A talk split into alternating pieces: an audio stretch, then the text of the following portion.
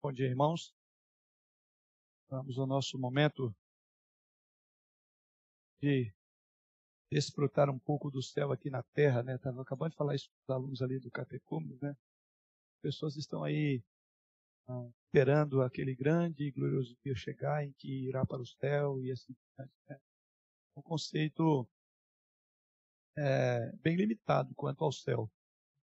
E, na verdade, Jesus Cristo conceitou o céu dizendo assim: E a vida eterna é essa, que te conheçam a ti como único Deus vivo e verdadeiro.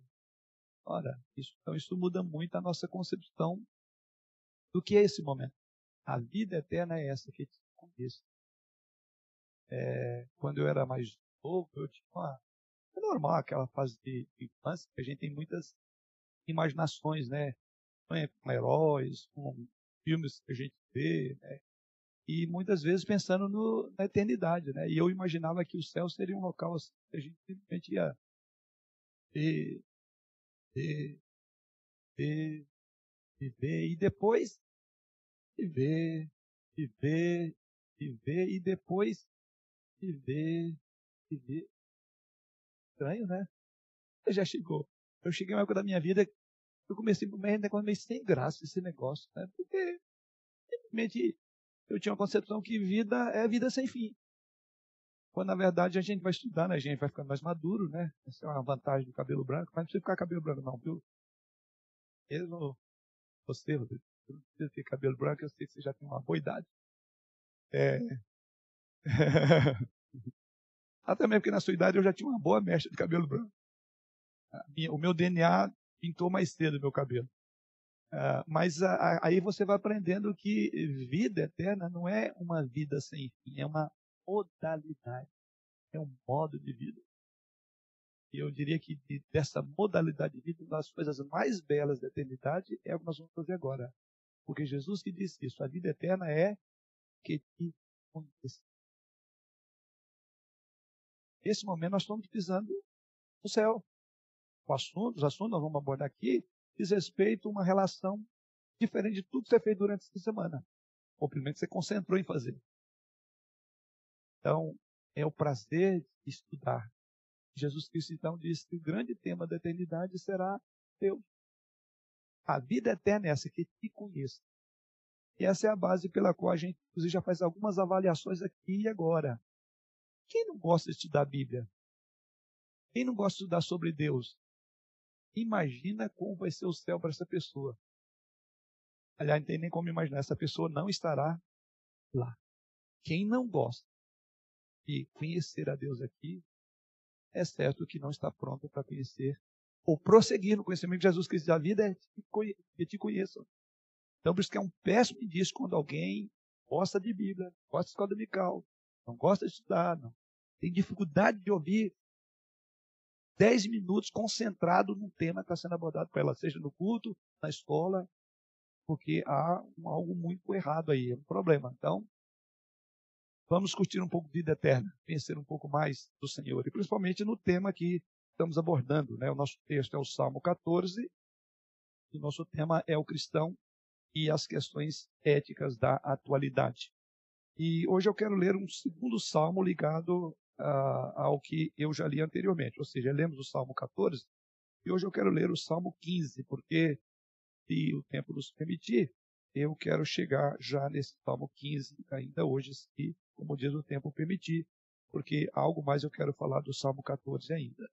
Então lemos o Salmo 14 e o Salmo 15 prossegue dizendo assim: Quem, Senhor, habitará no teu tabernáculo? Quem há de morar no teu santo monte? O que vive com integridade e pratica a justiça e de coração fala a verdade. O que não difama com sua língua, não faz mal ao próximo, nem lança injúria contra o seu vizinho. O que a seus olhos tem por desprezível ao réprobo, mas honra aos que temem ao Senhor, o que jura com dano próprio e não se retrata, o que não empresta o seu dinheiro com usura, nem aceita suborno contra um inocente. Quem desse modo procede não será jamais abalado. Está aqui a ética do reino do Senhor.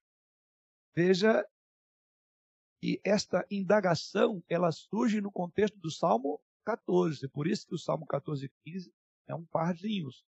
Você não conseguirá entender o Salmo 15 se antes não entender o que foi dito no 14. E o que nós vimos até aqui é que o Salmo 14, ele é o mundo na perspectiva ética de quem não tem Deus. Inclusive, o modo dele viver é fazer a seguinte afirmação: não há Deus. Se não há Deus, vale tudo. Corrompem-se, Salmo 14. Praticam abominação, não há quem faça o bem. Então, se você exclui um padrão de ética e de moralidade como Deus, então vale tudo.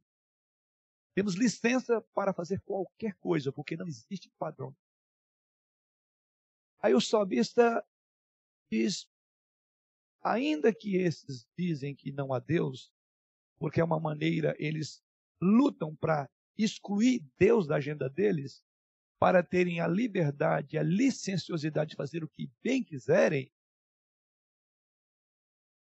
Só que no verso de número 5 do Salmo 14, ele diz assim: Tomar-se-ão de grande. O verso de número 4, Salmo 14. Acaso não entendem todos os obreiros da iniquidade que devoram o meu povo como quem come pão, que não invocam o Senhor? Quer dizer, esses que excluem Deus da sua agenda, eles não só fazem isso para terem por assim dizer, uma consciência mais livre para libertinagem, mas eles não se contentam em tentar se convencer de que não há Deus para praticar a abominação. Mas eles, inclusive, vão naqueles que têm princípios éticos e devoram o povo de Deus. A ética não é neutra. Então diz que essas pessoas então passarão a perseguir, a devorar o povo de Deus. E quando eu abordar os temas está por vir, eu estou só na abertura do assunto, então nós veremos exatamente na prática, vou voltar esse salmo, você entende lá o que diz? Que devora o meu povo como quem come pão?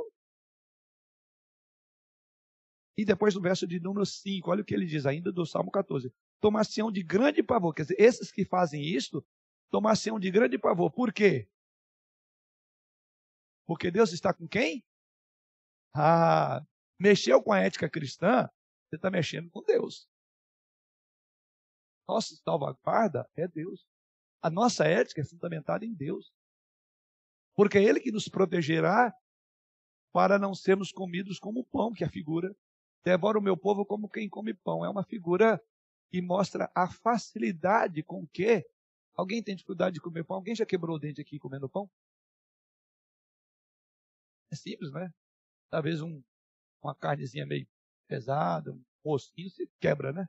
mas um pão é algo fácil de fazer. Então ele diz, ainda que pareça que vocês estão nas mãos dessas pessoas, ele diz, eles não entendem que estão mexendo com quem? Porque Deus está com a linhagem do justo. Aí ele diz, vocês metem, vocês iníquos, que dizem que eu não existo e que estão livres para fazer o que quiser, verso de número 6, meteis a ridículo o conselho dos humildes. Vocês ignoram, vocês tripudiam sobre a ética do meu povo. Mas a ética do meu povo não é frágil como é meu povo, que a ética do meu povo é minha. E é o que, que ele diz? Mas o Senhor é o seu. Aqui está o grande consolo, irmãos, do, do, do, da, da ética que nós defendemos. Sempre encontraremos refúgio em Deus. O mundo estará contra nós. A ética do mundo é contra Deus. Mas ele diz: Tomara de Sião viesse já a salvação de Israel. Quando o Senhor restaurar a sorte do seu povo, então exultará Jacó, Israel se alegrará. E aí entra, quem, Senhor? Agora ele vai falar para a ética que vai contrapor a ética do Salmo 14. A ética do Salmo 14 é a ética do mundo. Eu excluo Deus, eu estou livre para fazer o que quiser. Mas ele diz: e a ética do teu povo? Como ela é? Quem, Senhor, habitará no teu tabernáculo? Quem haverá de morar no teu santo monte? Aí vai dizer: integridade, praticar justiça, falar a verdade, não difamar, não fazer mal, não injuriar, não des desprezar é, aqueles que temem ao Senhor, empresta sem usura, que não aceita suborno. Então tem muita coisa que não está nessa ética aí. Esse tal, como eu falei, eu quero entrar nele depois que eu concluir outros tópicos que vêm como anterior, tá? Então vamos lá. paramos na quarta divisão, o uso da Bíblia para questões ou decisões éticas, tá?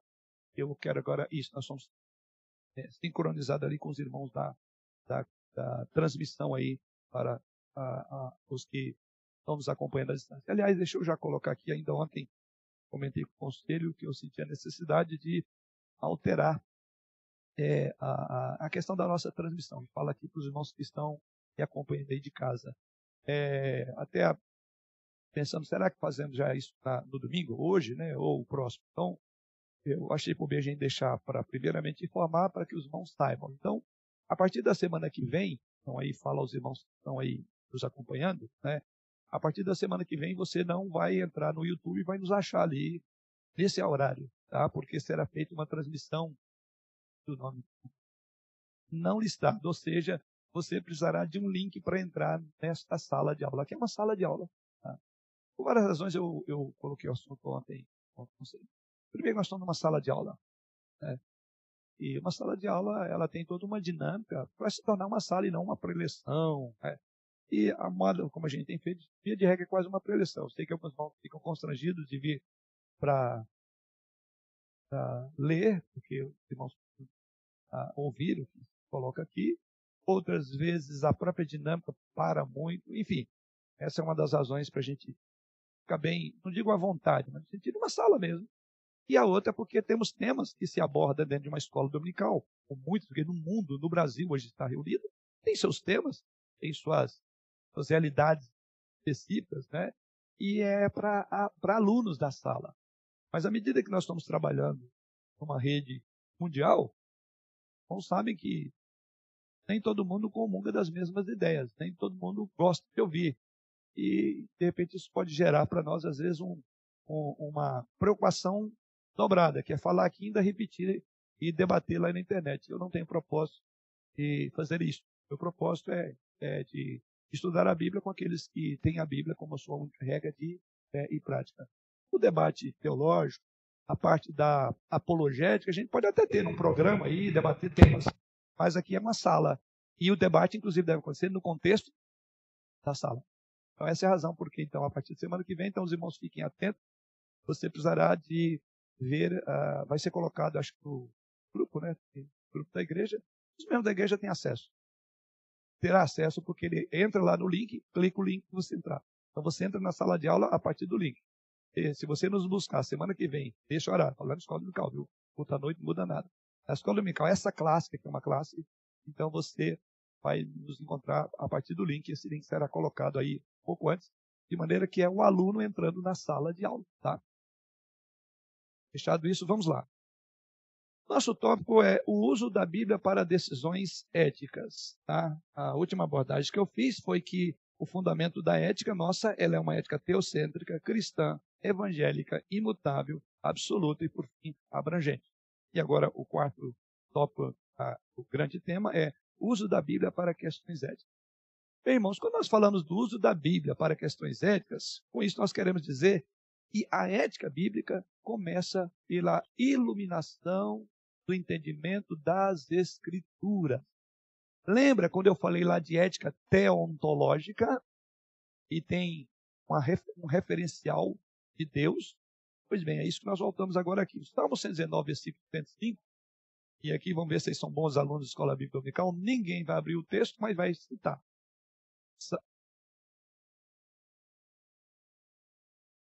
Bem representado, homens e mulheres, professor e professor. A gente aprende isso, dizer lá o, Marcos Eberle, né?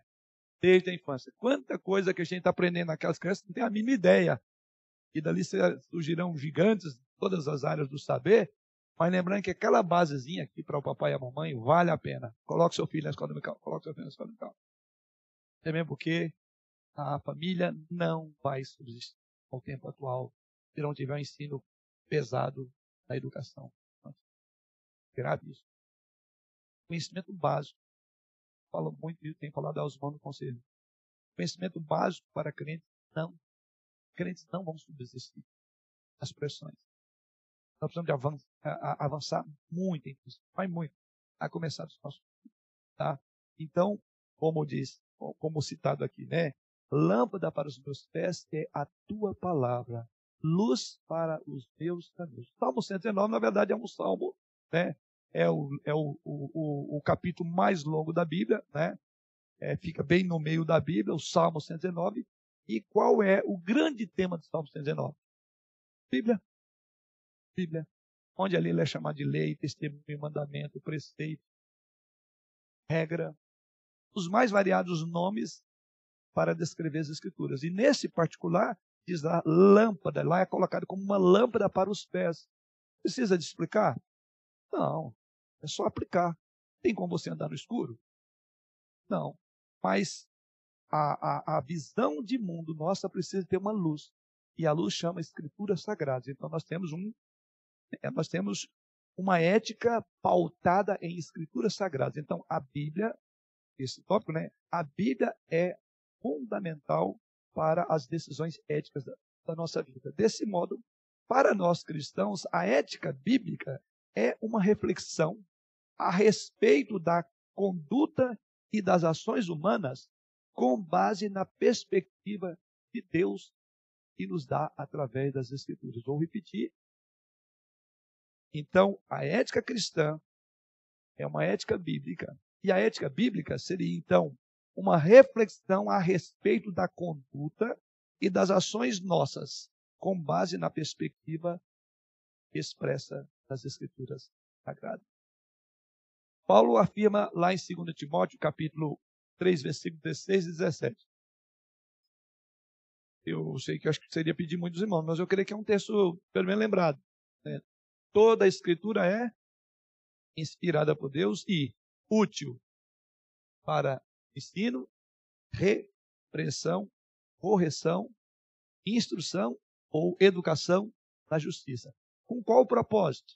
A fim de que o homem de Deus seja perfeito, completo, acabado e perfeitamente também habilitado para toda boa obra. Ora, então vamos juntar os dois textos. A luz que nos guia, o caminho da ética é a ética bíblica, porque ela é a lâmpada para não vivermos e andarmos em trevas. É a luz, é a palavra. Por outro lado, Paulo diz que ela é útil para o ensino, para a repreensão, para a educação, na justiça, cujo propósito é que o homem de Deus, homem é um termo genérico, é o povo de Deus, filho de Deus, sejam perfeitos e habilitados, olha ali, para toda boa obra. E nesse sentido, então, a Bíblia tem resposta para todas as perguntas que envolvem a ética. Tudo. Vocês vão ver quando a gente entrar em pormenores dos vários temas éticos que envolverão éticas, né? Então, mas a pergunta é: de que maneira então nós podemos usar as escrituras para tomar decisões éticas ou para avaliar uma decisão? Talvez esse é o, o problema maior, né? Como que eu faço isso? Porque eu comentei semana passada, você não vai encontrar é, palavras que estão no nosso vocabulário atual que descrevem conceitos éticos hoje. Você não vai encontrar algumas palavras. Semana passada eu falei na área de, de, de, de é, hábitos escravizadores, de dependência química, de vida, de carro, seja, seja o que for. Na verdade, você não vai encontrar na Bíblia alguma coisa. Não pode fumar maconha. É, não pode é, mexer com crack. É, não existe. Então aí vem a questão: como nós podemos avaliar a partir das Escrituras? Como podemos tomar decisões éticas e avaliar? Como fazer isso? Eu quero que os irmãos gravem uma palavra. As Escrituras são a norma. Grave bem, as Escrituras são a norma que podemos utilizar para avaliar se uma ação ou decisão é correta, justa ou injusta. Ela é norma para que você possa avaliar. E o que seria norma? Norma é um termo que provavelmente vem da palavra latina que significa esquadro de carpinteiro. Então vamos entender. Norma, que nós estamos usando, e a Bíblia é uma norma, ela é um padrão delineador de conduta por isso nós temos a nossa a Bíblia como a nossa única regra de fé e de prática, de norma. Então ela como norma, e aí trazendo do latim o termo norma, significa esquadro de carpinteiro. O que é um esquadro de carpinteiro? É, bom, só o Washington, né, Washington? Vai dar uma aula aqui para nós agora, viu, Washington? de carpinteiro. Quer dizer, é um termo, é uma ferramenta usada para determinar se um canto ou uma linha estão simétricos, estão retos. Os quatro. Então é a partir daí que vem o termo a Bíblia é uma norma. Ela é a nossa norma, né, é nosso padrão, tanto de fé como de como de prática. Ou seja, é ela que vai delinear se a linha está correta, se o canto está no esquadro correto. Então, é um medidor para aferir se algo está alinhado ou desalinhado. Se algo está correto ou está fora do padrão. Então, nesse sentido, é norma.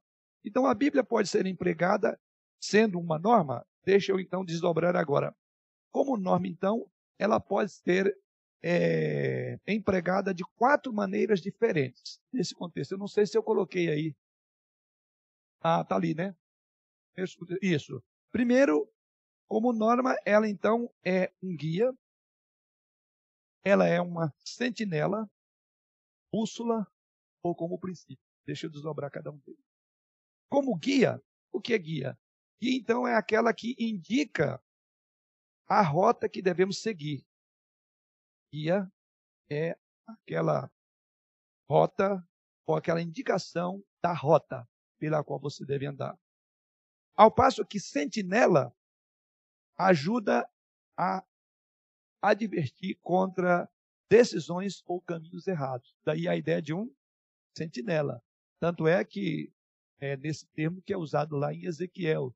Se o atalaia vê que vem a espada e não avisar o povo, Deus vai requerer o sangue do atalaia. Mas se avisar o povo, então Deus vai requerer do próprio povo. Porque ele é aquele que adverte da decisão e do caminho. Então, como sentinela, ela nos adverte das decisões e dos caminhos errados que eventualmente estejamos. O atalaia virá. Por isso que a igreja não pode falar, porque ela é uma atalaia. Por isso a responsabilidade de advertir das decisões que são tomadas. E por isso que alguém que tem compromisso com a palavra tem uma alta responsabilidade de falar. E aí no dizer de Paulo, prega a palavra, insta, quer seja oportuno ou não, corrige, repreende, porque é uma atalaia. Ele não pode ignorar que ele tem um papel importantíssimo para advertir quantas decisões estão sendo tomadas. E deixe-me já começar a colocar isso para os irmãos. Cada dia está sendo mais difícil ser pastor. Porque o pastor é um sentinela. O padrão não é ele, são as escrituras. E um pastor que é apegado à escritura, primeiro, a cada dia vai diminuindo. Pastor, já gravem. Gravem. As pressões são muito para abrir mão, porque é cansativo. É desgastante você estar o tempo todo advertindo, falando do caminho das decisões erradas que eles julgam que pode tomar, porque já ignoraram regras. Depois ela é uma bússola. Bússola nos ajuda a obter orientação. E não há dúvida que a palavra de Deus, ela realmente nos dá orientação. E por fim, princípios. Princípios reúnem as ideias abstratas que resumem vários exemplos encontrados nas Escrituras. E esta é uma área para a qual eu chamo a atenção dos irmãos. Vou repetir. Então, princípios reúnem as ideias abstratas através de vários exemplos encontrados nas Escrituras. E essa parte aqui é uma muito comum quando trata-se de ética. Já que nós não temos é, ética de como beber um copo d'água, de como é, lidar no casamento, nesse sentido explícito das Escrituras, mas nós vamos encontrar princípios, as ideias que vão reunir a partir de vários exemplos, inferencialmente, quer dizer, a partir de inferências que se deduz de certos textos, para você aplicar a esta, essas questões. Então, nesse sentido, você precisa de conhecer os princípios da palavra de Deus. Porque esses princípios são meios de orientação. Então, nesse sentido, a Bíblia ela deve ser empregada dessas quatro maneiras. Portanto, o nosso conhecimento com o qual avaliamos as questões éticas, tomamos decisões éticas, provém inteiramente das Escrituras. Ela é a nossa fonte carregada, imbuída de autoridade para compreendermos, para nos orientarmos na maneira correta que Deus quer que vivamos. Então é por aí. Então, a Bíblia são os pensamentos de Deus a respeito de nós e o que Ele quer de nós. Então você precisa entender qual é o pensamento de Deus, o que Deus requer de você. Bom, mas também nós devemos usar, e aí eu vou colocar aqui em outra parte, temos as Escrituras, mas não há dúvida, nós devemos usar o nosso entendimento, nós devemos usar o nosso coração e nós devemos usar a nossa consciência. O que eu quero dizer com isso? Há o entendimento que nós recebemos desde o nosso nascimento, chamado de senso comum. Tá? Aliás, é esse tipo de conhecimento, que é o senso comum, que já está sendo doutrinado os bebês. É lá naquele senso comum, por exemplo, de macho e fêmea, pode observar que hoje há uma, uma, uma, como é que fala? Uma dedicação muito grande da ética do mundo para mudar o chamado senso comum. Eu não vou já desdobrar aqui, mas só para aplicar, quer dizer, o senso comum diz que família só pode ser constituída, a nossa natureza, nós nascemos assim, com a ideia de que existe papai e mamãe. Isso é família, papai, mamãe e filhinhos. Isso é o senso comum. Porém, esse senso comum está sendo hoje é, atacado. Não, você não pode chamar de família. Família não tem a ver com pai e mãe. Como não, consegue, não, não conseguem colocar isso na mente da criança, de agora diz, não, a criança ela não nasce com um senso comum de macho e fêmea. A criança nasce aberta. Ela não tem, qual a palavra? Identidade. Ela não tem um gênero masculino e nem feminino. Vocês estão vendo? É o princípio da ética que está sendo atacada lá na base. Lá na estrutura então, temos o conhecimento do chamado senso comum. O outro, ou chamado entendimento do senso comum, que já adquirimos desde o nascimento. E é por isso que hoje, como falei, estão trabalhando lá na base. É, é o senso comum. Então já nasce o bebê, o senso comum que temos, que vem já no nosso DNA, está sendo agora doutrinado lá na infância que não existe é, sexualidade definida. Você, bebê, vai definir o que, que você quer ser na vida. Então, o ataque mais frontal à ética bíblica é esse aí. Mas lá na frente, quando a gente estiver falando sobre essa questão de gênero, nós vamos trabalhar um pouco sobre isso aí. Bom, em segundo lugar, também é, temos um entendimento equivocado. Por que, que eu chamo equivocado? Depois da queda, não existe mais nada normal. Porque o mundo passou já por uma transformação radical à medida que pecou, que transgrediu. Tanto é verdade que, à medida que Adão e Eva eh, caíram em pecado, Deus afastou-os da sua presença. Então, todo conhecimento que o homem tem longe de Deus é um conhecimento equivocado. Ou seja, todo conhecimento que nós temos longe, por isso que é o ponto da, da ética bíblica, fora das escrituras, está errado. É mais ou menos assim. Até que prove o contrário, você está errado. Porque nós temos, nós temos esse chamado de entendimento. O entendimento. E o entendimento nosso está equivocado porque houve um efeito noético, o efeito noético, né? Ou seja, nós, esse entendimento nosso já está contaminado pelo pecado. Ah, nós conhecemos que a revelação geral é, é, a maneira como Deus se revela por meio das coisas criadas. O salmo que foi lido ontem, Salmo 19, falando sobre os céus, proclamar a glória de Deus, o firmamento anuncia as obras da criação. Então, há um conhecimento. Aliás, esse conhecimento, inclusive, Paulo diz que é a base pela qual muitos serão julgados. Independentemente de terem tido o conhecimento da revelação especial de Deus, eles já conhecem a Deus. Mas o, o, vamos pensar, o senso comum, o entendimento comum, no dizer de Paulo, levou aqueles homens a fazer o quê? Romanos 1. Tendo conhecimento de Deus, senso comum. Só que um senso comum que foi agora adulterado pelo pecado. Tendo esse conhecimento, quer dizer, por meio das coisas reveladas, não glorificaram a Deus como Deus. Antes, tornaram-se nulos, olha a palavra, nulos em seus próprios raciocínios, obscurecendo-se lisamente, né? e eles transformaram a glória de Deus invisível em semelhança de aves, quadrúpedes, répteis.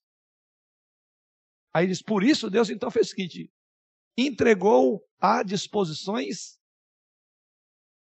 as piores, desonrando os corpos, usando corpos de uma forma que não pode ser usado. Macho e fêmea usam corpos de forma diferente. E aí eu vou falar, mas estou aberto ainda, eu vou entrar. E a, sala de adulto eu vou falar muito sobre isso. Macho e fêmea. O que, que é? a Bíblia diz sobre isso? Tá? Mas o fato é que houve uma desonra, porque esse senso comum já está adulterado. Então, você não pode se guiar pelo seu senso comum. Porque ele vai chegar a esse ponto. Se você excluir Deus, a ética do cristão será igual do ímpio. Então, mais uma vez, vamos ser chamados de volta para a ética bíblica. Tá? Felizmente, há um terceiro entendimento. Né? E esse terceiro entendimento é aquele que é guiado pelas Escrituras Sagradas. Salmo 119, verso 34. Alguém vai lembrar? Se não lembrar, pode ler para nós. Esse outro entendimento. Hã?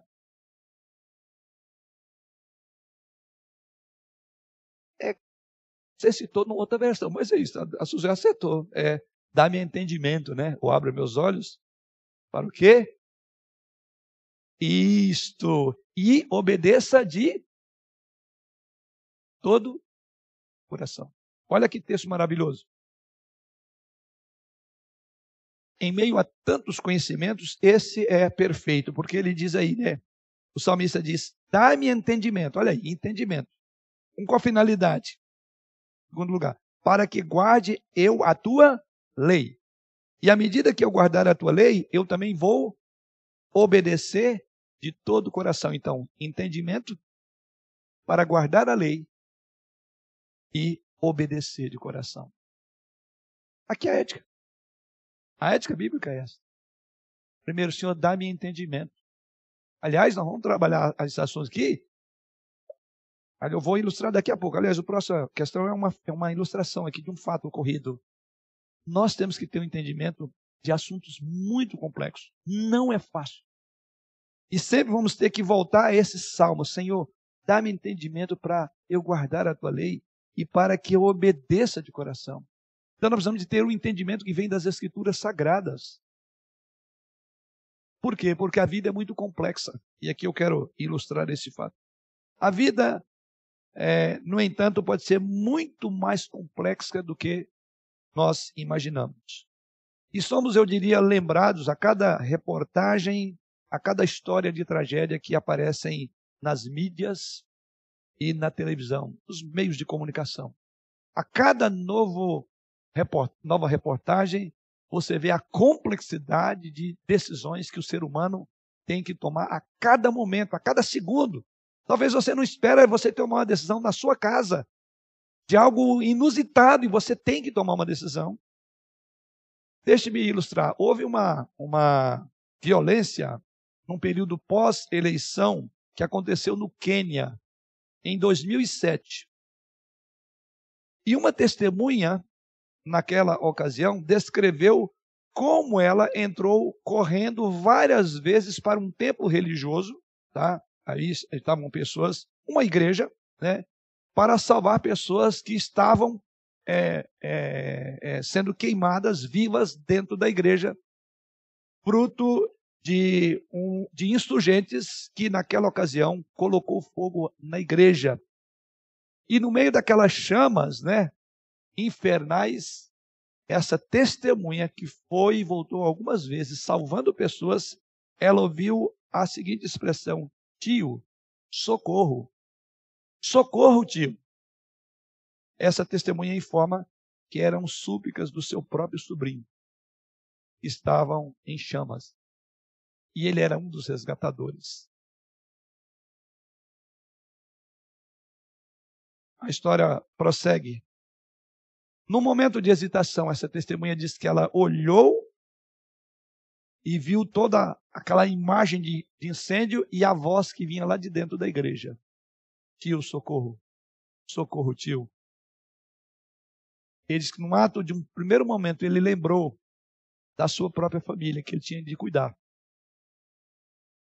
E ele percebeu que não seria mais possível entrar mais uma vez no prédio para salvar ainda que o seu sobrinho estivesse agonizando sobre o fogo. E aí? Aqui envolve ética. A pergunta é: será que ele deveria ter resgatado o sobrinho? mesmo que isso colocasse em risco a própria vida?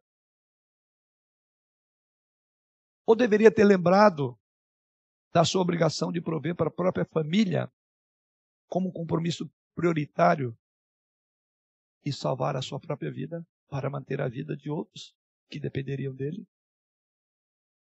Que decisões, irmãos, nós devemos tomar em situações como esta? situações repletas de necessidades e de conflitos. Quando duas ações parecem opostas ou conflitantes, como decidir qual delas é prioritária? Essa, por exemplo. Como é que você julgaria esse tio? Aí ele errou por não ter salvo o sobrinho. E na tentativa de salvar o sobrinho, se ele tivesse morrido, ele errou por não pensar nos seus filhos pequenos, a sua esposa. Pensa que é fácil? Nem todas as situações éticas da vida, eu quero lembrar que envolvem absolutos morais tão contraditórios e conflitantes quanto essa história que eu acabei de relatar. Mas em cada situação, eu e você devemos tomar decisões diárias que refletem bem o que Deus quer para cada uma delas. O que significa que você precisa de estar ligado às Escrituras o tempo todo. Se é lâmpada, você não pode deixar ela em momento algum. Sob pena de você andar em trevas. É lâmpada para guiar os teus pés. É bússola. E todas aquelas outras afirmações. Essa é a questão. Mas surge uma pergunta: será que a Bíblia continua sendo relevante para a ética do século 21? Todos esses aspectos suscitam perguntas na mente nossa. A questão é: quão aplicável é o padrão moral das Escrituras para os nossos dias? Especialmente quando os dilemas morais e éticos parecem cada vez mais complexos. Cada dia surgem perguntas que talvez você nunca imaginou que teria que responder. Circunstâncias que você nunca imaginou, nem entrou no seu imaginário que um dia poderia acontecer no mundo atual. A verdade bíblica continua sendo a norma válida para aquilo que é considerado como certo ou errado. A verdade bíblica continua sendo necessária para definir o que é justo, o que é injusto, o que é certo, o que é errado. Melhor, o caráter de Deus continua sendo a base para afirmar que existe um absoluto ético e moral no universo? Ou nós temos liberdade e licença uma vez que estamos em pleno século XXI, para ir além das páginas sagradas.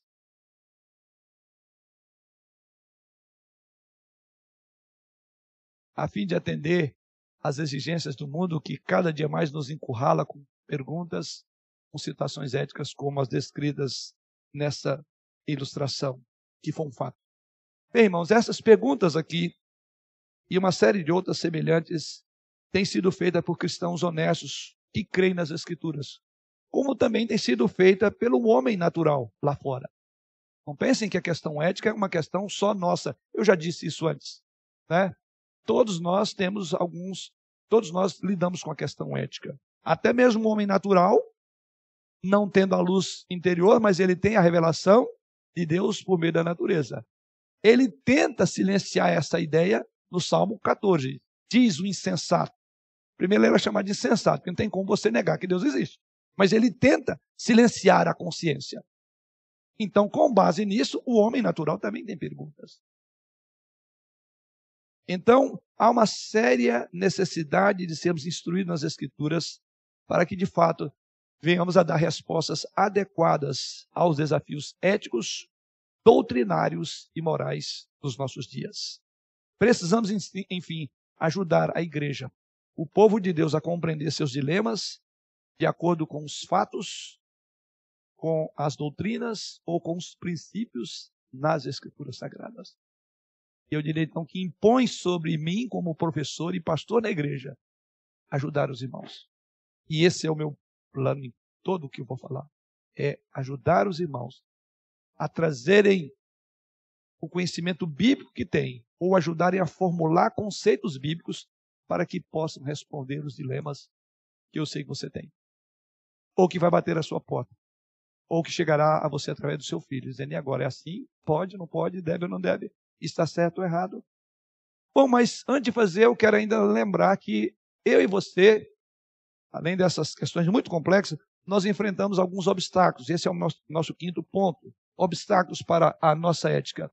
Então, quando você estiver lidando com a questão ética, saiba que a nossa ética, a ética cristã, ela tem, pela própria natureza de ser, alguns obstáculos. E o primeiro obstáculo é a pressão que hoje se exerce é, contra os cristãos pela própria sociedade. Não temos uma sociedade neutra. Né? Ou seja, o primeiro obstáculo que você tem que enfrentar é que existe sim uma orquestração. Não é isso que está lá no Salmo 14?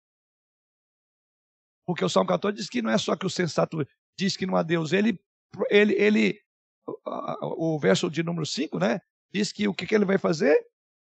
Verso de número 4: vai devorar o povo de Deus como quem come pão, porque está lá. Acaso não entendem esses obreiros da iniquidade que devoram o meu povo como quem come pão? Ou seja, há uma pressão. É, há uma pressão. E, aliás, ontem o, o, o preletor colocou, colocou que, em termos da ciência, em termos dos postulados científicos, que hoje já é, há, uma, há uma pacificação no sentido de certos temas não se discute mais, não se permite já são enquadrados. Ou você aceita isso, você está fora. E, lembra quem esteve aqui ontem? Então é isso. Já existe uma pressão e as pressões estão chegando a esse nível de cessear a possibilidade de pensar diferente. Ele falou naquele contexto. E o contexto que ele falou envolve a ética, inclusive. Então isso mostra que você e eu temos que lidar com pressões. Todo tipo de postura é aceito no meio social em que nós vivemos já que vivemos uma época em que todas as opções são válidas. Grave, ética, o nosso momento hoje diz que todas as opções são válidas, desde que não interfira nas ações do outro. Como se isso pudesse existir. É uma loucura. Aliás, a palavra que diz lá no, no Salmo 14 é: diz o. É um insano. E, mas a ética, é, é, a ética, a ética situacional, a ética do tempo atual, ela é insana. Quer dizer, todas as opções são válidas desde que não interfira nas ações dos outros. É como se você fosse uma ilha, se você fosse sozinho. Tudo é válido desde que não interfira na ação do outro. Entre marido e mulher. O que isso significa dizer? Que deverá haver um amalgamar de ideia a tal ponto que é um interesse só, porque a partir do momento que a esposa pensa uma coisa e o marido pensa outra, todas as opções não são válidas mais. Não é isso? É, é, é uma loucura. Se você entrar na visão da ética humana, porque como ela é fora do padrão, então ela não se encaixa em nada. A lógica diz, olha, é absurdo. Tudo é válido desde que não interfira. Então você tem que ir lá para uma ilha do Haiti, no meio do, do mato lá, do nada, e ficar sozinho. Inclusive nem com o macaco do seu lado. Porque se o macaco interferir no seu meio de, de comer a banana, você vai disputar com ele. Você vai brigar com o macaco. Você vai matar o macaco para comer a banana. Não vai ser assim. Mas essa ética que nós vivemos é essa. Tudo é válido, desde que não interfira o outro. Tem como viver assim? É possível você viver em sociedade sem interferir? Tem duas pessoas, são interesses diferentes. Então, como tudo pode ser válido se os interesses são os mais variados? Então são interesses conflitantes. E é por isso que hoje, cada dia mais, há uma tentativa de cada um defender o seu mundo. Quer dizer, desde que eu me satisfaça, ainda que isso traga infelicidade, a morte, a separação do outro, não me importa, desde que eu se... E observe que esse assunto está vindo para o contexto nosso, das nossas relações. Desde que eu seja feliz, não importa. Se é, acabar o meu casamento vai me trazer felicidade, qual o problema? Você está indo pela ética do mundo. Sim, Rodrigo.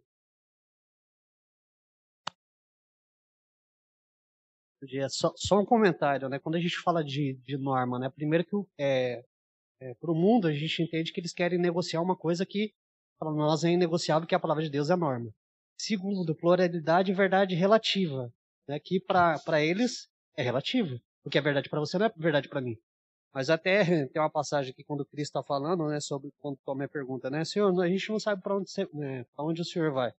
É, como vamos saber qual é o caminho? Aí Cristo fala, eu sou o caminho, a verdade e a vida. É, aqui ele usa um termo, o artigo definido, eu sou o caminho. Não tem outros caminhos. A verdade, que para nós é a verdade, é a palavra de Deus. Então, para nós, Sim. não tem como a gente negociar é, a verdade relativa né, a pluralidade que a gente, nós percebemos que a igreja hoje está sendo muito atacada em relação à pluralidade, à verdade absoluta. O, o, a pessoa, o eu, está focada no eu. Você ser feliz. Né? Aí a gente descarta isso aqui, porque o, o, que a palavra de Deus nos, é, nos mostra e nos confronta é com o nosso pecado. É, é satisfazer a nossa vontade. E Cristo e a palavra de Deus fala que não. Eu não, não posso sempre, é, às vezes, satisfazer a minha vontade, porque isso é errado, é pecado. Uhum. Sim, é, é, é, a gente chama de ética absoluta. É, e por isso que a ética bíblica é difícil de ser engolida num, numa época como a nossa, uma vez que existe essa pluralidade. Por isso que nós colocamos aí que é uma pressão. E o, o pior de tudo é que, é, consciente ou inconscientemente, tem muitos crentes que já seguiam por esta ética de um para si e Deus para todos. Salve-se quem puder. Ou seja, eu não me importo com o outro desde que eu seja feliz. E se a minha felicidade significa sacrificar, ainda que seja o outro que está ao meu lado, qual o problema? Já que todas as opções são válidas. Então a própria ética é contraditória, ela não se sustenta. A gente nem vai estudar isso, que é tão absurdo, é mais, mas lembrem, é uma pressão que nós vivemos. Nesse aspecto, então, a ética cristã, diferentemente como o irmão colocou, ela fundamenta em princípios que atingem as posturas erradas assumidas pela nossa sociedade. Então, significa que você vai andar no contrafluxo. E mais uma vez vou lembrar aqui John Stott, contra a cultura cristã. Nós andamos e andaremos sempre na contramão. Quem já teve em praia aqui sabe que é uma maravilha quando você pega a onda no sentido de jogar para fora, né? Mas até chegar lá, queima uma caloria absurda, né? Porque aí no contrafluxo, um mar que está te jogando para fora e você tentando para depois pegar. Como é que chama lá? Jacaré, qual é o nome? Jacaré, né? Até pegar o jacaré, você tem que ser uma baleia para entrar, né? No sentido de que tem que lutar contra. Então a figura de John Stott é a, a ideia da contracultura. A, a cultura cristã ela é contra a cultura do mundo. Por quê? Então, as posturas erradas assumidas pela sociedade, quem tem compromisso com a Bíblia significa que vai bater diretamente contra essa postura. E por esse aspecto, na maioria das vezes, essa cultura cristã será contestada, desprezada, amordaçada. Ontem o, o preletor falou. Há uma lei que amordaçou que você não pode ensinar criacionismo. E aí eu vou depois entrar a questão ética de um professor da aula. E que já tem lá a, a cartilha pronta. Não é fácil, não. Ainda mais ser professor hoje da área não, todas as áreas, né? Desde a da educação básica ali até a educação é, avançada, né? É difícil. Um, um professor cristão. Como fica o professor cristão? Por qual ética ele vai se, se, se guiar? Essa aqui pode significar a perda do emprego. E aí? E aí a gente vai se responder depois. Eu vou perguntar aos professores. Qual ética você está lidando? Ele não tem como ser infiel a Deus, sendo crente verdadeiro, e estar subjugado sob um princípio que você sabe que está errado. Porque você vai ter um problema, talvez não de bolso, mas você vai ter uma crise que eu preferiria não ter dinheiro no bolso do, ter, do que ter uma crise de existência. Tem muitos crentes com crise existencial. Eles estão com conflitos muito sérios. Estão fazendo o que está errado. Como ele tem uma consciência e tem a luz, ele está andando em trevas. Tem como alguém ser feliz? Eu estou de bem com todo mundo. Você vai de mal com Deus. Esse todo mundo não estará com você no dia que você terá que confrontar o Senhor dos Senhores. E você vai ajoelhar de. Qual ética nós nos pautamos? Depende de onde estamos alimentando mais. Se do mundo, e é essa a questão atual. Muitos crentes estão simplesmente cauterizando intencionalmente a consciência. Não, não, não, não quero ver. Por isso que o problema da ética lá está entrando para dentro da igreja e está gerando aqui, ó, entre nós, conflitos. Porque tem gente que está. Lembra, o, o, deixa eu colocar da seguinte forma: o insensato ele tem que, que confirmar que Deus não existe. A luta dele é para provar que Deus não existe, para que ele dê vazão a todas as suas paixões. Então, tudo que vem na contramão, ele vai bater contra. Guardadas as proporções, um crente, quando começa a pautar por uma ética que não é cristã, ele começa a ser um polemista dentro da igreja. Por quê? A consciência, o problema não, são, não é a igreja. O problema é que a consciência dele está acusando o tempo todo, e para que a consciência dele não seja acusada, então ele tem que silenciar outras vozes. Lembra aquilo que o professor colocou ontem, eu chamei de professor, que ele é professor também, né? O cientista lá, é, é, da dificuldade dentro do próprio meio acadêmico. Lembra que ele falou de instituições que levam o nome de confessionais? E essas confissões, essas, essas instituições estão vendendo o direito por um prato de lentilha, para usar uma figura bíblica lá, né? Por pouca coisa. Dinheiro, poder. É. Vendendo a fidelidade a Deus para ter mais dinheiro. Instituições importantes. Então, parece que não, mas tudo hoje tem a ver com o nosso assunto. A ética está por trás. Qual ética que a gente vai seguir? Neste caso, dessa pressão exercida pela sociedade, nesse caso, o cristão fica diante da opção de ceder aos seus princípios ou de ser rejeitado pelo meio social em que ele vive. Essa é a pressão que todo crente tem. Ou você vai ceder seus princípios para continuar tendo o seu pão de cada dia, ou você vai ceder e falar a linguagem deles. Você vai ser que nem Pedro. Não vou negar o senhor. Ah, é? Até a primeira versãozinha vinha. E Jesus falou: ah, Pedro, não vai ser uma vez só, não. Três vezes. Eu conheço esse homem? Por quê? Pedro não estava pensando na, naquele homem que ele não conhecia. Claro que ele não conhecia. Mas ele estava pensando como é que ele ia ficar diante da turma, né? Como é que vai ser aqui? De repente eu vou voltar para a cruz também, não vou não. Essa é a questão. A nossa ética vai muito bem, muito obrigado, até a hora que ela não mexe com o seu bolso, até, que ela não, até a hora que ela não mexe com a sua estabilidade, emprego, seu prestígio, seu nome, seu ciclo social. A pergunta é: a ética social, é, a ética dos irmãos são capazes de sustentar em meio a tantos problemas? Por isso que eu falei, um cristianismo mágico hoje não sobreviverá mais. Nós estamos percebendo que essa pandemia ela é uma daquelas maneiras de Deus peneirar a igreja, usando um termo que Paulo, que Pedro usa, que o, momento, o juízo da, da casa de Deus é chegado. Pedro diz isso, começa pela casa. A ideia é de peneirar. Aí a peneira ela tem várias tramas, que chama, né? Aquelas coisas, né? Então tem, começa das mais grossas e vai afinando. Eu não tenho dúvida. Cada etapa da nossa história, a igreja está sendo peneira. Tem muita gente passando pelo buraco aí. E essa questão da ética tem revelado muitos Pedros. É muito fiel até a hora que tem o primeiro problema. Depois que tem, ah, pastor, não é bem assim. Aí aquela, quer me convencer de uma nova maneira de. Não, eu acho que é, um, é, é, a, é a visão, eu acho que tem que pensar um pouco diferente. E aí onde eu falo, como pastor, também está difícil. Porque você está sendo, tentando ser convencido do contrário. Irmã Sandra? Assim. Ótimo. Fica assim. Mais rápido de chegar aí. É. Vê aí. Tá Alô? Sim. Ah, tá. É, é uma questão que o, o doutor Marcos Evelyn falou ontem também. É a questão de autoridade. Porque ele falou que ele enfrenta pressões, tudo, mas ele é respeitado. Porque ele mantém a autoridade dele. Embora ele enfrente oposições, tudo, né? Então, essa é uma questão muito boa também.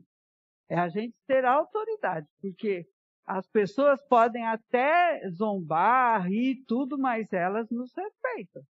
Eu Sim. me lembro que quando eu entrei na, na, no gabinete do secretário da, da Educação, aí tinha uma colega lá, a Marisa, ela gostava de falar, ah, essa aqui é a Sandra, ela é crente. Apresentava para os outros assim, né? Ó, ela é crente, zombando. Mas ela sabia que eu tinha autoridade, né? Então, a gente tem que manter isso. Tem que saber se você está sendo respeitado e tendo autoridade. Ótimo, bem lembrado pela Sandra, é, como ele lembrou, colocou ontem, né? A questão é, por isso que a gente não deve ser pusilânime em relação à posição. Se você firmou questão, aquela questão, firmou questão, vá até o fim. O problema é, é, é essa questão, né? E não ter autoridade, quem uma hora está com o pé num barco e outra hora de outro.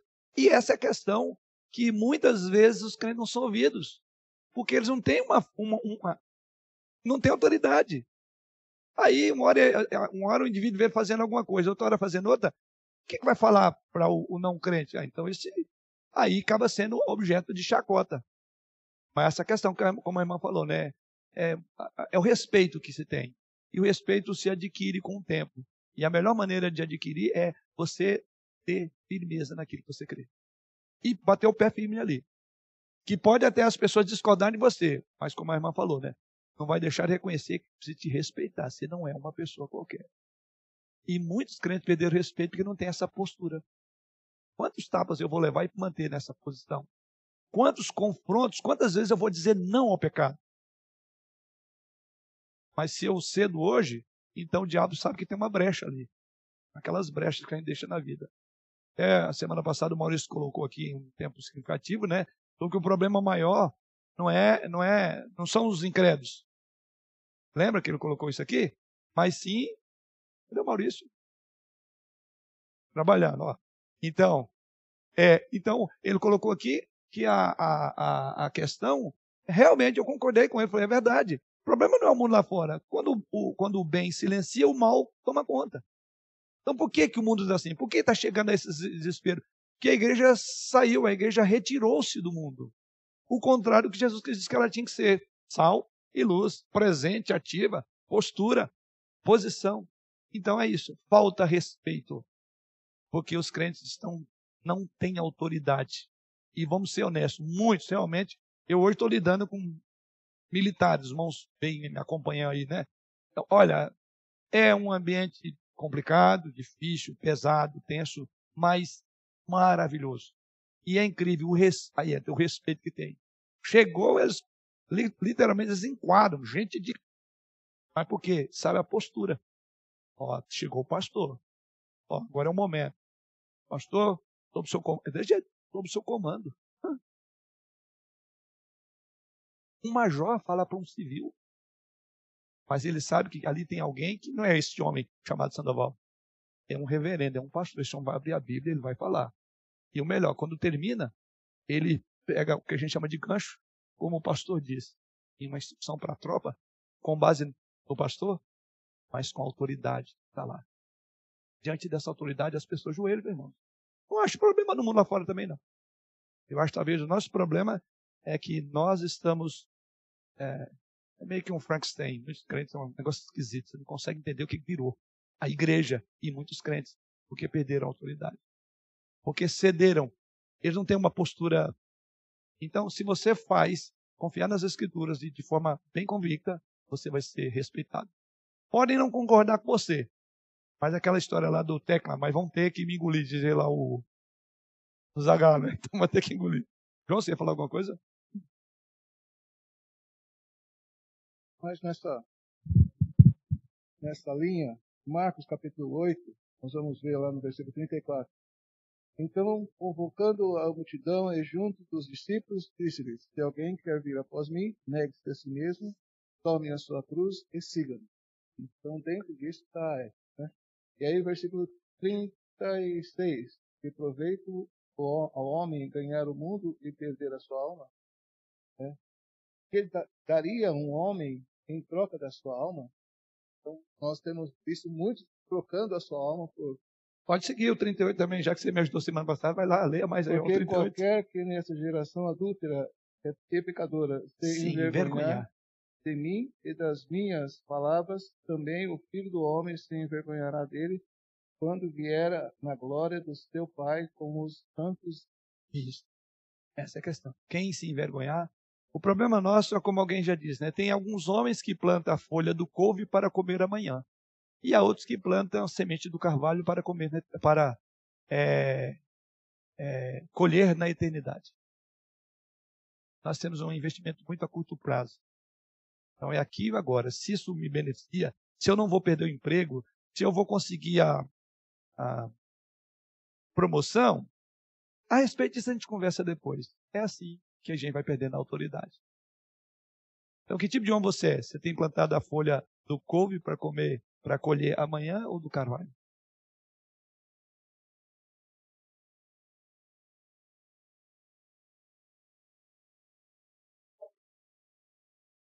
Sim. Sim.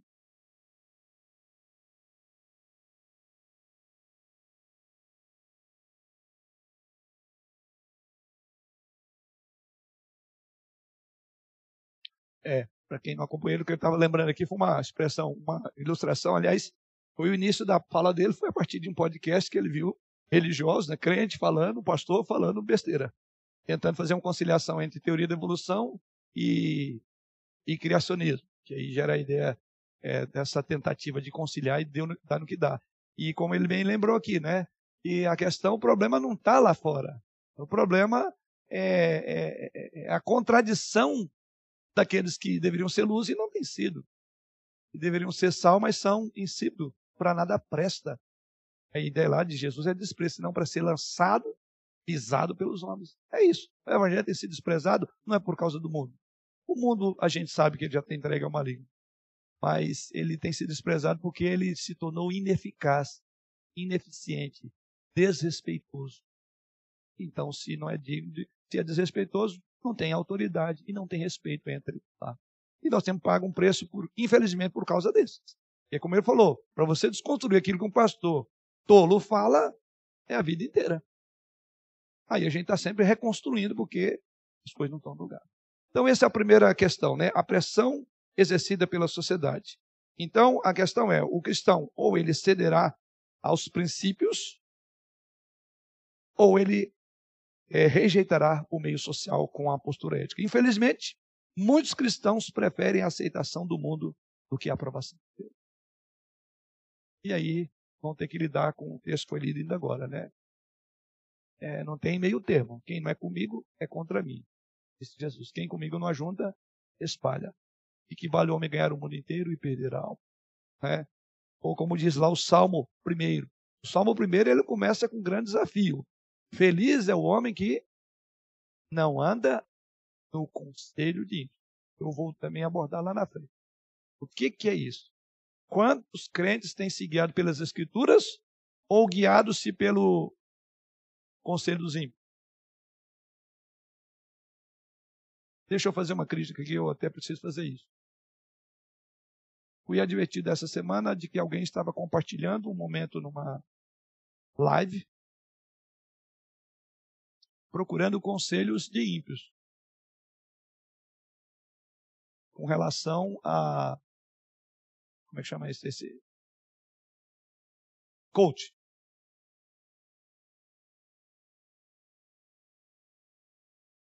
Eu procuro o pastor durante a semana e fim de semana eu procuro um coach. Tem como? Não vou abrir mais, mas eu, aqui a minha censura já, grave. Que ética é essa? Coach para falar da sua vida, do seu casamento? Quem é que você vai ouvir? O texto diz: Bem-aventurado o homem que não anda no conselho de ímpio, não se detém no caminho de pecadores, não se acende a roda dos escarnecedores. É ir no contrafluxo. Aí depois tem o fluxo. Qual é o fluxo? Este, o que, que vai acontecer? Vai ser como árvore bem plantada, junto à corrente de águas, no devido tempo dá o seu fruto, tua folhagem não murcha, tudo quando fizer será bem sucedido. Mas ele tem que ser primeiro esse. Então não tem como você se ver como plantado sobre águas se você não tiver uma oposição. É não ir no conselho. Então, o duro é que tem pessoas que estão procurando conselhos ímpios e querem se ver como uma árvore bem plantada, cujo tempo não vai dar. Porque Deus não faz acordo. Deus não tem duas linguagens. Deus não tem duas éticas. Ou você busca conselho de homens piedosos e crentes, ou você se guiará pelo mundo lá fora. Por isso que essa questão hoje é um desrespeito. Que ética cristã dos crentes? Que ética você se baseia? Você está firmado na palavra? Você busca o conselho de, de, de, de homens piedosos ou de ímpios? Mas não tem como pôr o pé nos dois. Não tem como pedir orientação pastor e ao mesmo tempo ter um coach para te ajudar.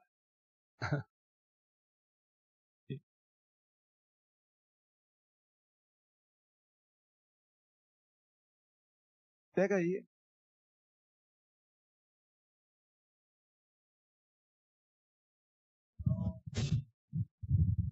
Estou lembrando um caso aqui que eu vi na, na, televisão essa semana. Um profissional, um ginecologista e também sexólogo. Ele está sendo processado por várias mulheres que, embora fez um tratamento ginecológico, mas também pediu aconselhamento de sexologia com um rapaz. Mulheres casadas e alguma coisa na vida não estava muito bem, acabou pedindo conselho, fazer aconselhamento sexual com esse rapaz aí, com ginecologia. E agora estão alegando que ele foi saiu da linha, né? Foi um pouco mais para frente. Ele está alegando. Aí eu falo, mulheres casadas que hum. vai com uma terceira pessoa para pedir conselho sobre sexualidade, alguma coisa está errada. E aí acontece que o cara tem, com certeza, algumas delas perdeu a, a parte da ética dele mesmo, né? E aí acaba. Mas é um risco que essas mulheres se colocam entre elas mesmas. E o seu casamento, inclusive, né? Porque a partir do momento que a mulher casada sai da, da, da linha do seu casamento para buscar aconselhamento é, sexual com a pessoa né, que, que nem conhece em termos, aí coloca em risco aí a sua própria liberdade, né? Seu casamento, é, sua isso, família. É isso que acontece no mundo. Então a gente realmente, eu acho que eu não conseguiria, eu não consigo assimilar um negócio desse. O pior que no meio desse aí tem muitas mulheres cristãs. Verdade.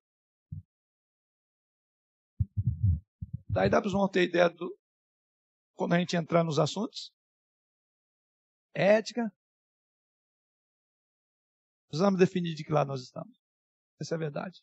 Ou você crê e tem a palavra de Deus como sua regra de fé e de prática, ou é Alice nos país da, no País das Maravilhas, é faz de conta. E aí não dá certo.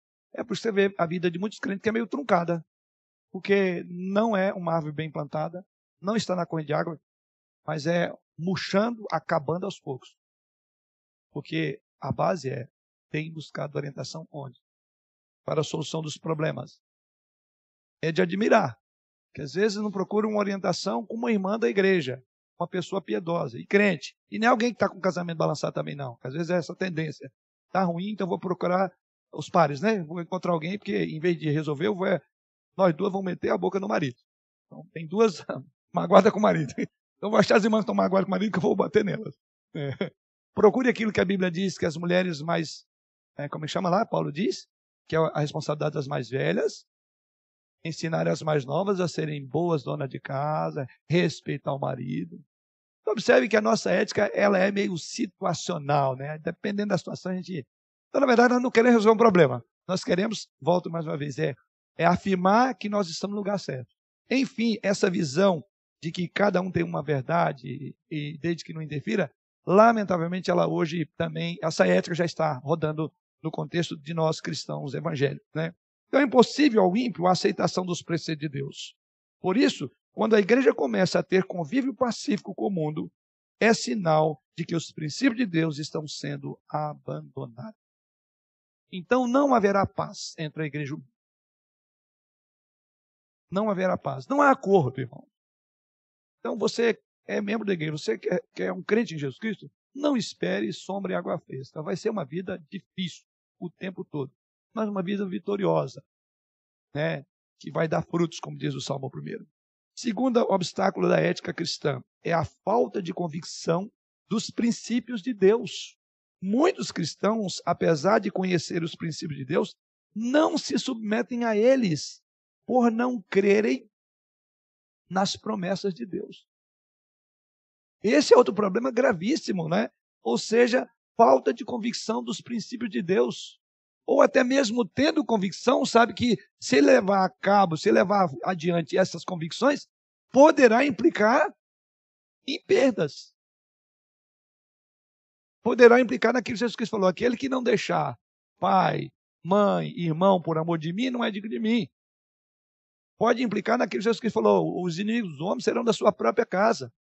Não penseis que vim trazer paz, vai ser, a, vai ser nora contra sogra, pai contra filho. Jesus disse isso. Ou seja, a nossa ética ela é um marco divisório de águas e começa dentro da família. Se um é crente e outro é não, vai ser assim. Por isso que aí vem o problema do casamento misto. São duas modos de guiar-se por éticas diferentes. Como vai poder? Como andarão dois juntos se não houver entre eles acordo? Por isso que a gente fala para os nossos jovens: olha, o primeiro acordo é com Cristo. É ali ao pé da cruz que não tem gentil, grego, publicano, é isso que diz lá? Está na cruz de Cristo. Então você já começa com divisão. Um está ao pé da cruz, outro está ao pé do santo, do barro, das crendices, superstições, do ateísmo. Vai dar problema, certo? Ou a ética cristã vai se. Aí entra, para manter o casamento, eu vou ter que engolir cobras e lagartos. Deus não quer que você viva uma vida assim. Então ele diz: então não entre no casamento para você viver seu cobra, comendo, engolindo cobras e lagartos, porque ele criou o casamento para ser uma bênção. Mas desde, ele é bênção desde que você siga os princípios do reino. E tem muito casamento tem sido bênção porque tem faltado o princípio do reino de Deus. Esse é o ponto. Bom, então, ah, quando você vê Salmo 128, que diz lá, bem-aventurado é, aquele homem, né, ou feliz, aquele que teme ao Senhor e anda nos seus caminhos. Aí o que, que diz lá? O esposa no interior de tua casa será como a videira frutífera, teus filhos como o rebento a roda das oliveiras, né? O seu trabalho, mas não pode esquecer o princípio. Feliz, bem-aventurado é o homem que teme, mas eu temo, mas a minha ética é andar segundo Deus anda. Aí ele será abençoado. Então você fugiu do princípio de temer e andar, porque tem muita gente que teme, mas não anda. Ele teme a Deus, sabe que está certo, mas andar aqui, Senhor, com o Senhor vai ficar difícil. Nós precisamos de homens e mulheres que façam como Enoque, andar com o Senhor. É o que está faltando a nós, andar com o Senhor. A gente cultua o Senhor no domingo, mas anda com o outro durante a semana. A gente bendiz e louva ao Senhor no domingo, mas a gente faz apologia para o outro, o inimigo das nossas almas. Não tem como ser bem sucedido. Não tem como dar certo. O princípio é faça certo e dá certo. Não confio então na proteção, na suficiência e na soberania de Deus sobre suas vidas.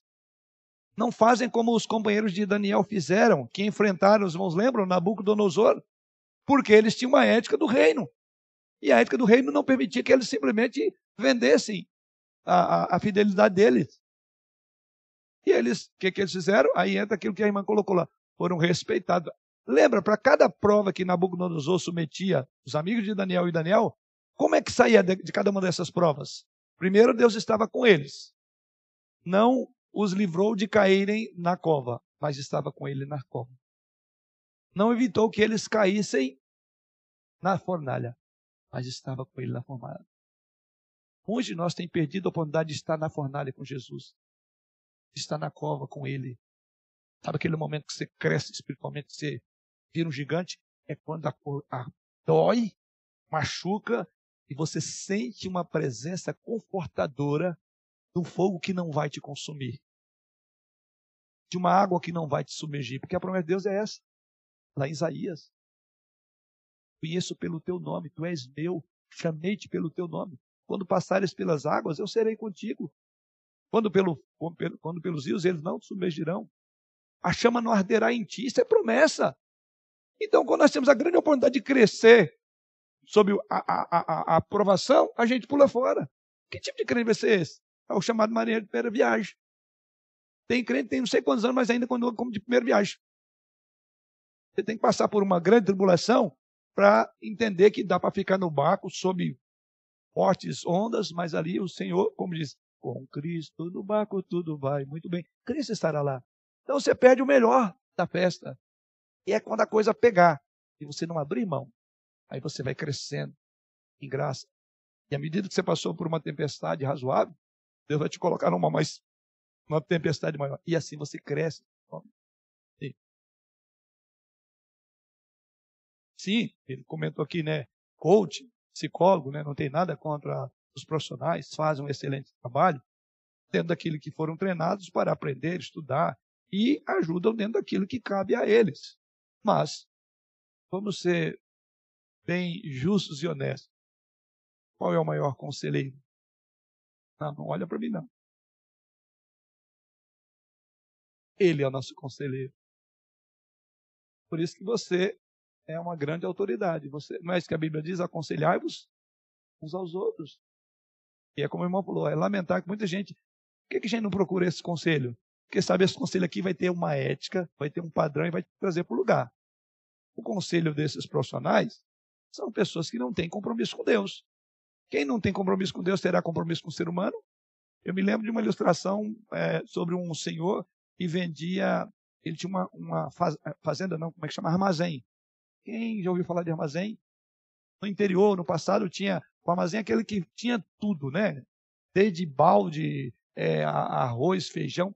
Então, no armazém era muito comum as pessoas não pagarem imediato, porque era um voto de confiança. Então, ele levava ali uma, uma caderneta, né?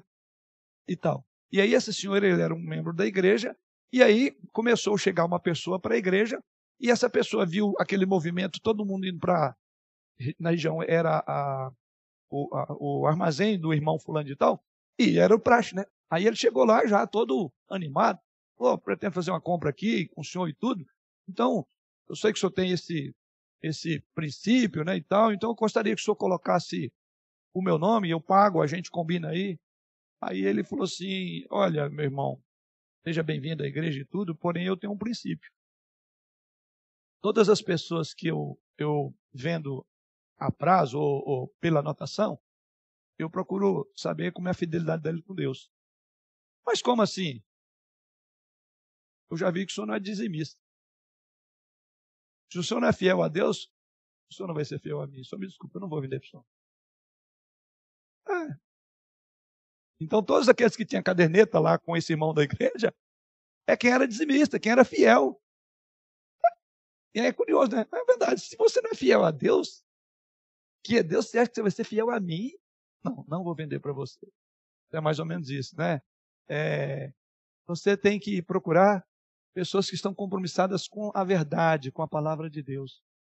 Porque do contrário, vamos ser honestos, você não quer ouvir a verdade. Você quer é mais alguém que vai massagear o seu ego e dizer, joia, você está certo. Porque essas pessoas que têm o seu trabalho, a pergunta é, que compromisso elas têm com a verdade? Elas têm compromisso de fazer o, o, o, o paciente sentir bem enquanto está sendo aconselhado, né? Então, o que, que te faz bem? Ah, isso? Então, eu vou falar sobre isso.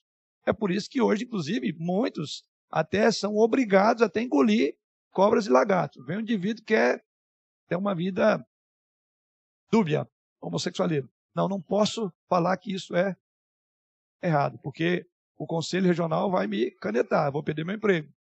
Por isso que eu acho que esse é um drama muito grande que um crente tem nessa área. Crentes que lidam com essa área eles vão ter um problema é, de crise interna muito grande. Porque eles sabem a verdade, mas eu não posso falar, sob pena de perder meu emprego. Então, é como o irmão falou, então é onde que nós vamos trabalhar, aonde que nós vamos procurar a direção do Senhor. Então, eu diria que a, a pessoa a quem você procura quando tem que lidar com um problema já determina em grande parte aonde é que está o seu coração. Você quer alguém que simplesmente massageia o seu ego, significa que você vai ficar aí. Mas você quer ah, alguém que vai dizer para você, para você, saiba, vai ser um momento difícil, mas vai resolver, porque a palavra de Deus é suficiente. E Mansanda, depois de Alexandre, eu vou fechar, porque Não, é. isso que a gente nem entrou nos assuntos. Não, eu só queria destacar aí o verso 6, né? Meteis a ridículo o conselho dos humildes. Sim, sim, muito bom. É, ótimo, ótimo, ótimo. Depois a gente vai também trabalhar. Quando a gente pegar o Salmo 15, que eu falei que talvez não ia chegar ele, vi que não deu mesmo. Quer dizer, você mete a ridículo. Lembra o que o, o, o doutor falou ontem? É, ridiculariza, faz chacota, né? E é, isso vale para tudo. Porque o conselho de pessoas piedosas são tidas como ridículas. Elas não contemplam o mundo atual. E essa é a questão, né? Qual dos conselhos você vai buscar? Mas o texto depois diz, né? Mas o Senhor está com quem? Com qual geração? Deus está com a geração do justo. Então, já, a gente já começa a definir de que lado nós estamos. E essa é a questão. Não haverá possibilidade da igreja não tomar uma posição ela tem que mostrar de que lado ela está. E quanto mais uma igreja empolgante, alegre, definir o lugar dela, lembra o que ele falou? Que você atrai também mais gente, gente sérias, você vai atrair mais gente que pensa assim. Eu acho que nesse sentido até as igrejas vão começar a ter, aliás, a gente tem falado muito no conselho isso, a postura da igreja, dessa igreja aqui, ela certamente vai acabar tendo o seu próprio direcionamento. Né? Sim. Alexandre. É.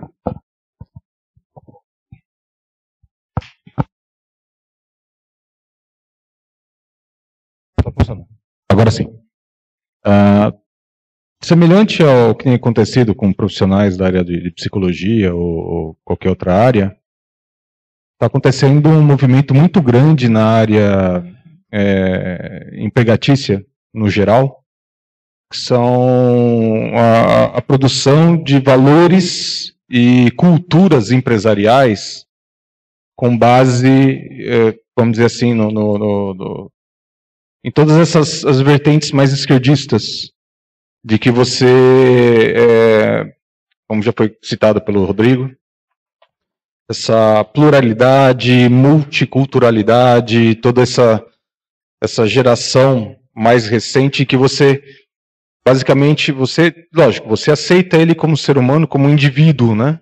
Mas está sendo colocado uma pressão muito grande em cima de todos os funcionários das maiorias das empresas para essa ética é, do mundo, na qual, exemplo, eu vejo lives dentro da, da minha empresa, onde eu trabalho, é, toda sexta-feira ou toda semana, basicamente, na qual todos esses conceitos mundanos, todos esses conceitos que nós é, é, são contra, basicamente, a palavra de Deus, ser basicamente é, é colocado como uma norma da empresa a partir de agora.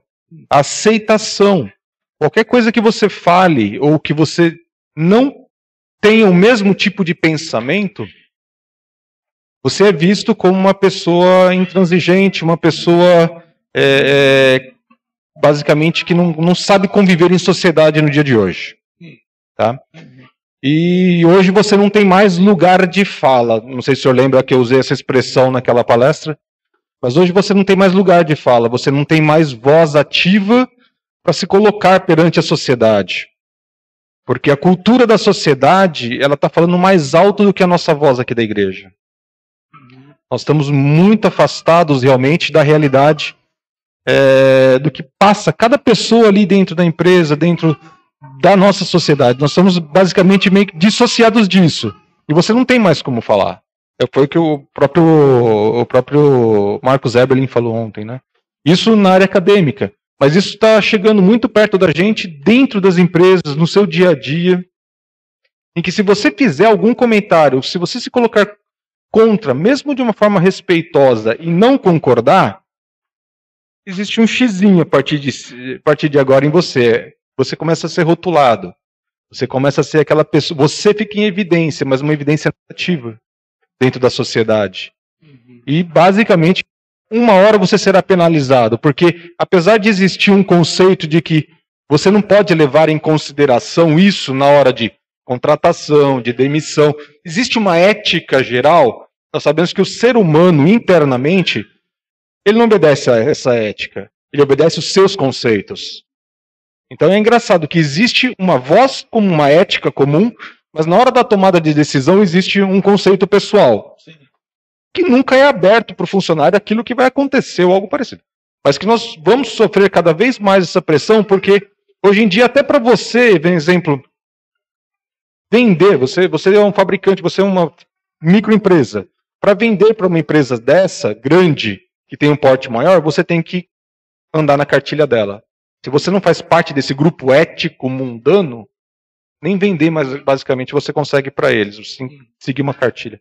Então, é, a partir de agora, já de alguns tempos atrás, nós vamos precisar realmente de muita oração, de muito estudo, de muito muita firmeza na fé, porque está aumentando muito essa, essa perseguição. Eu diria que por essa e outras razões que me eu tinha três temas propostos, inclusive pela ordem minha, como eu vinha abordando temas da atualidade, como política, enfim, é, do mundo atual, é, eu, deles, o que me levou a definir foi isso, porque eu, assim como o irmão falou, eu sei que muitos irmãos estão sendo é, é, é, é impactados por esse senso comum. Na verdade, o mundo está passando por uma grande doutrinação. Uma doutrinação. A irmã falou dessa área aí, né, de seja um psicólogo. Psicólogos não têm essas pressões, mas todos os profissionais, quero crer que têm, cada um na sua área. Por isso eu acho que vai valer muito a pena a gente pensar bastante, né? É claro, é, não é casuística ética, não é um detalhe, um casuísmo, tá? Mas os princípios eu espero que ao final dessa série de estudos nós possamos realmente falar agora eu posso pelo menos com base nesses princípios. Mas o que precisamos é isso, é nem preocupar com o mundo lá fora que ele o mundo inteiro jaz no maligno e há um processo massificante de doutrinação, né, de silêncio mesmo, é, lei da mordaça. Mas como você mesmo falou, ninguém pode entrar aqui, ninguém pode mudar o meu, a minha cosvisão. Agora o que nós precisamos é de fortalecer essa cosvisão, entender que ela tem fundamento. É como ele colocou. Eles falam contra os cientistas e tudo, mas chega na hora do, do, do tubo laboratório da análise, a análise está do lado da verdade.